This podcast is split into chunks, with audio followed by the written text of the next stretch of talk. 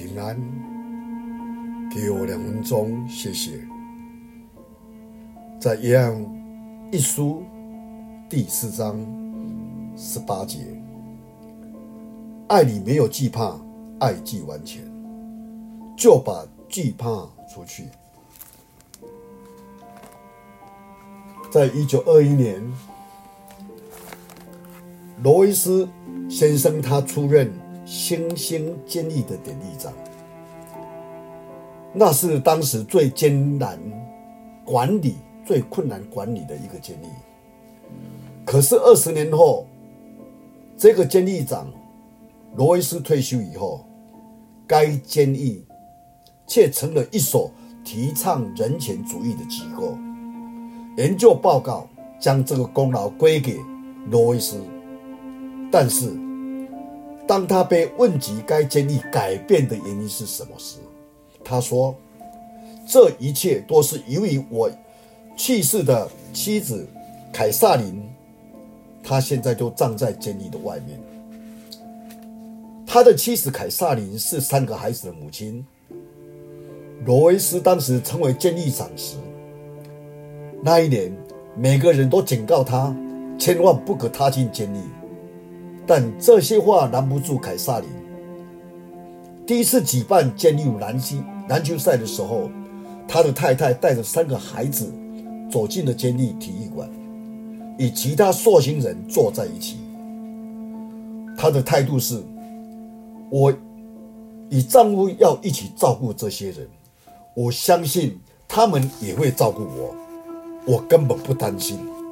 他坚持认识囚犯和他们的过过去。当他发现有一名被定罪的谋杀犯是一个瞎眼的时，他便去看望他。他握住他的手，问：“你学过点字阅读法吗？”这个囚犯说：“什么是点字阅读法？”于是他教导他怎么阅读。多年以后，美人病。每逢想起他的爱心时，就会流泪。后来，凯撒琳在监狱中又遇到一个聋哑的人，他自己到学校去学习手语。许多人说他是耶稣基督的化身。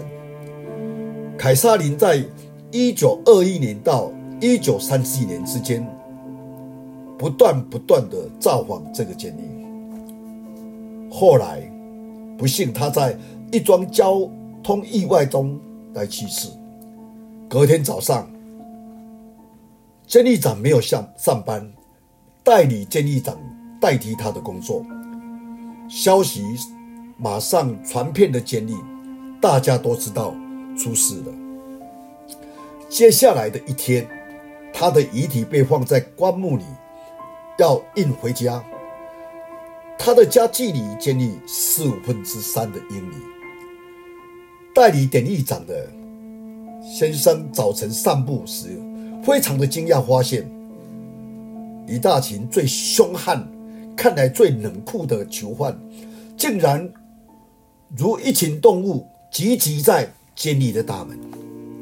他走进前去看时，看见这些人的脸上都带着。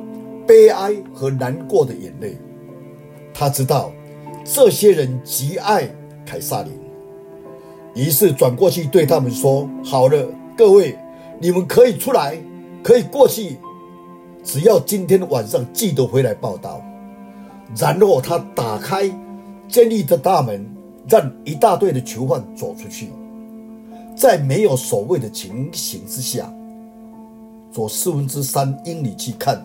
凯撒林最后一面，结果当晚每一个囚犯都回去报到，每一个都回去。我们一起祷告，我们的主，我们的神，感谢你，看到这样一个美丽的见证，我们真的是得到很多的提醒，